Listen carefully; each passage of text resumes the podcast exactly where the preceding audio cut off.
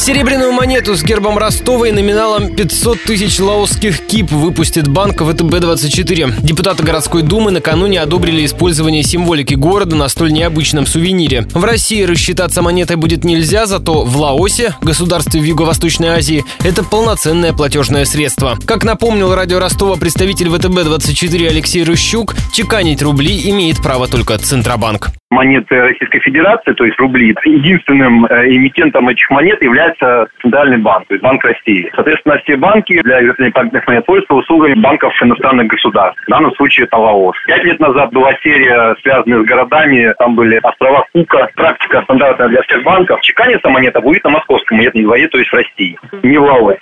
Диаметр монетки 4 сантиметра, вес 30 граммов. На ее реверсе будет отчеканена карта Ростова, поверх которой эмалью нанесут цветной герб города. На аверсе изобразят одну из достопримечательностей донской столицы и символику Банка Лаоса. Стоить такой сувенир будет около 5000 рублей. Настоящую инвестиционную ценность он наберет не раньше, чем через полвека, объяснил директор ростовского филиала инвестиционной компании БКС «Премьер» Руслан Хисматулин. Это инвестиции даже не для вас и не для ваших детей, а для ваших внуков и, скорее всего, когда они будут совсем старенькими. Инвестиционная монета наберет свою зрелость, свой вес э, через определенное время, когда в ней появится определенная историческая ценность. Ожидать, что я сейчас вложу какие-то деньги и через три года эта монета вырастет, конечно, не стоит.